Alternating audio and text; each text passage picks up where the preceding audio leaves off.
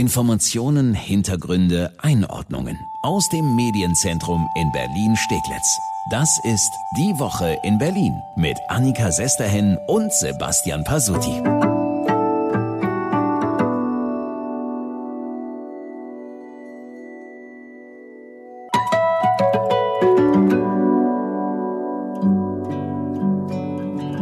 Karstadt ist eine Institution, also etwas Besonderes und gehört einfach auch zu Berlin. Naja, Karstadt hat eigentlich eine große Auswahl und ja, ich gehe immer gern zu Karstadt. Karstadt bedeutet für mich auch Nostalgie. Da kommen richtig Gefühle hoch, wenn es um die Zukunft von Karstadt und Kaufhof hier bei uns in Berlin geht. Erstmal hallo und herzlich willkommen zu unserem nagelneuen Podcast Die Woche in Berlin mit Annika Sesterhen und Sebastian Pasotti.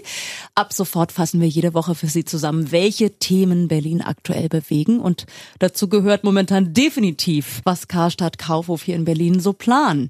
Sieben der elf Filialen in unserer Stadt sollen geschlossen werden. Ja, ganz wichtige Häuser für die Kieze dabei. Zum Beispiel Haus an der Wilmersdorfer Straße in Charlottenburg kennen wir beide.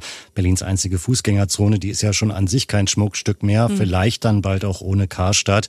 Dazu gehört auch Karstadt am Leopoldplatz, ganz wichtige Anlaufstelle für viele Menschen in Wedding. Außerdem Kaufhof im Lindencenter in Hohenschönhausen, Karstadt Tempelhofer Damm. Ja, irgendwie jede Filiale für sich wäre wohl ein großer Verlust für etliche Anwohner. Ich glaube auch. Vor allen Dingen eben das Wort Nostalgie, ne, was wir gerade gehört haben. Ich glaube, das spielt echt eine große Rolle dabei.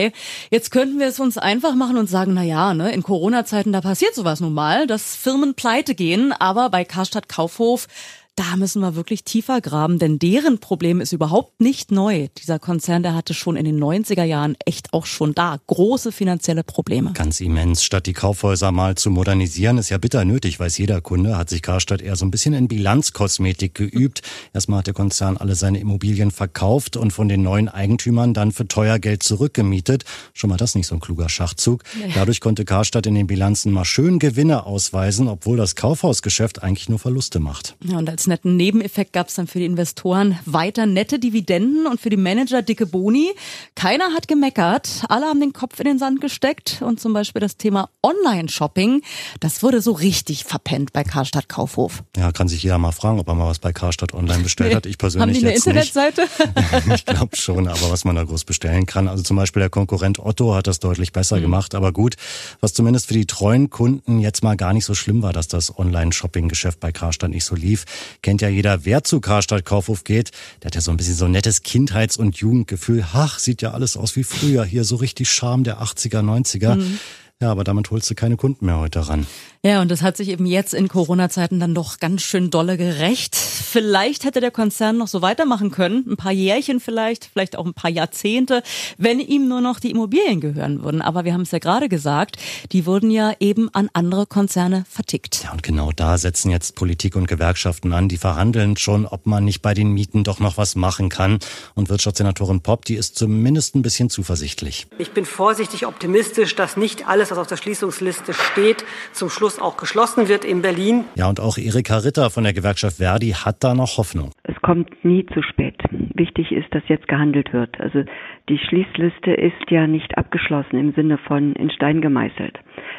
Das Unternehmen hat sozusagen die Notbremse ziehen müssen, um auch nochmal den Vermietern zu signalisieren, wenn ihr euch nicht bewegt, dann ist wirklich Schicht im Schacht. Ja, hoffen wir mal, dass es noch nicht in Stein gemeißelt ist. Wir wollen es wirklich nicht hoffen, dass bald in sieben Karstadt Kaufhof Filialen Schicht im Schacht ist hier bei uns in Berlin.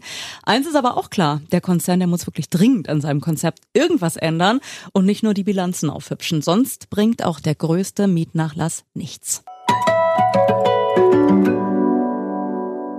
Wir freuen uns sehr, dass die Kinos jetzt wieder aufmachen. Bei uns war das natürlich eine sehr traurige Zeit. Das sagt Christian Breuer, der Geschäftsführer der York-Gruppe und damit ja auch von 14 Kinos hier in ganz Berlin.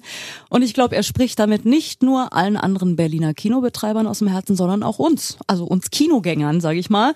Es war eine traurige Zeit ohne Kinos. Mir persönlich hat sehr gefehlt und jeden Tag auf dem Weg zur Arbeit war das ein bisschen schmerzhaft, wenn ich da am Odeon in Schöneberg vorbeigefahren bin. Da stand Wochen und Monate lang an dem Haus bis bald. Hm. Genau an der Stelle, wo eigentlich immer steht, welcher Film gerade läuft. Seit Donnerstag haben aber Berlins Kinos nun endlich wieder geöffnet. Ja, du sagst es endlich. Dreieinhalb Monate hat die Zwangspause gedauert. Die Durststrecke. Seit Mitte März hatten Berlins Kinos geschlossen. Und auch als die Restaurants schon längst wieder öffnen durften und dann später auch die Bars durften die Kinos immer noch nicht wieder starten. Riesiges Problem, denn es kam in der langen Zeit überhaupt kein Geld rein, sagt Hans-Joachim Flebbe, der Chef vom Zoopalast in Charlottenburg. Wir haben nicht wie irgendwelche Restaurants keine Kompensationsmöglichkeiten. Wir können also kein Popcorn am Tresen verkaufen, wie das meinetwegen äh, die, die Restaurants machen. Es ist also wirklich, das Geschäft ist absolut auf Null gekommen. Ja, auf fast nur. Einige Kinofans haben irgendwie noch Gutscheine gekauft, aber das sind natürlich alles nur Peanuts, die dadurch reingekommen sind. Vor allem ja auch die Ausgaben, die wurden ja nicht gestoppt. Ja, die Ausgaben sind für viele der Berliner Kinos leider immens. Über was für Summen wir da sprechen, hat Hans-Joachim Flebbe, der Chef des Zoopalastes, mal zusammengerechnet. In Berlin gibt es 90 Kinos. Äh, wenn man für alle Kinos, da gibt es welche, die zahlen 1500 Euro Miete und es gibt eben Kinos, die zahlen 120 oder 150.000 Euro Monatsmiete. Wenn man das alles zusammen addieren würde, wäre das ein Betrag von zwei Millionen Euro im Monat, die an Mietkosten anfallen. Ja, das sind schon krasse Zahlen. Eine Mietübernahme hätte wahrscheinlich geholfen, dazu kam es nicht. Jetzt aber endlich das Go. Es kann wieder losgehen in Berlins Kinos, aber das bleibt natürlich auch nicht aus in Zeiten von Corona. Einschränkungen gibt's halt doch. Wir können sie im Schlaf vorbeten. Ja, die Abstandsregel von 1,50 Meter, die gilt auch im Kino überall. Und das führt dazu, dass nur 25 Prozent, ein Viertel der Plätze in den Kinosälen mhm. besetzt werden können. Was heißt das konkret? Nur jede zweite Reihe wird besetzt und neben einem bleiben jeweils zwei Plätze frei. Heißt aber übrigens nicht, dass Sie nur noch ganz alleine ins Kino dürfen. Die Kontaktsperre ist da aufgehoben. Sie dürfen mit Ihrem Partner oder auch mit Freunden rein, sogar in kleineren Gruppen. Nur zu den jeweils anderen Gästen, zu den, ich sag mal, fremden Gästen gilt dann eben der Abstand bei den zwei Sitzen. Die Kinobetreiber bitten darum, wenn möglich, vorher Online-Tickets zu reservieren, um zu große Ansammlungen in den Foyers zu vermeiden. Viele Kinobetreiber haben Abstandsmarkierungen in den Foyers auf den Böden angebracht. Ja, ich glaube, das größte Fragezeichen haben jetzt Kinowillige oder äh, willige Kinogänger ähm, bei dem Thema Mundschutz. Da fragen sich, glaube ich, schon einige, wie ist das jetzt? Muss ich die ganze Zeit während des Films diesen Mund-Nasenschutz tragen? Da ist die Antwort zum Glück nein. Ja, aber den Mundschutz bitte trotzdem dabei haben. Christian Breuer, der Chef der York-Gruppe, erklärt, wie das geht. Man muss immer, wenn man sich im Kino bewegt, wie ähnlich in Geschäften auch, muss man die Maske oder die Mund-Nasen-Bedeckung aufsetzen. Sobald man aber am Sitzplatz ist, kann man die abnehmen. Dort kann man auch konsumieren, Getränke, Popcorn, was immer man möchte. Also da ist eigentlich alles wie immer. Ja, und auch wenn die Sache mit der Abstandsregel und nur 25 Prozent Belegung der Säle für die Kinos natürlich ein Riesenproblem ist, da fehlen, da brechen ja massiv Einnahmen ja. trotzdem weg. Für die Kinobesucher zumindest kann Breuer der ganzen Sache auch was Positives abgewinnen. Also jeder, der es mag, wenn die Kinosäle nicht ausverkauft sind, der wird sehr glücklich sein. In dem Sinne ist es eher wie Business oder First Class Fliegen mit den Abständen. Unser Wunsch, unsere Hoffnung ist natürlich, dass es in diesen, in Anführungszeichen, nicht ganz normalen Zeiten ein normales, schönes Kinoerlebnis auch mit der Atmosphäre zu schaffen. Kino ist wie First Class fliegen, finde ich einen sehr schönen Vergleich. Seit Donnerstag dürfen wir Berliner endlich wieder zurück in unsere schönen Kinos. Die freuen sich jetzt natürlich ganz, ganz doll auf viel Unterstützung.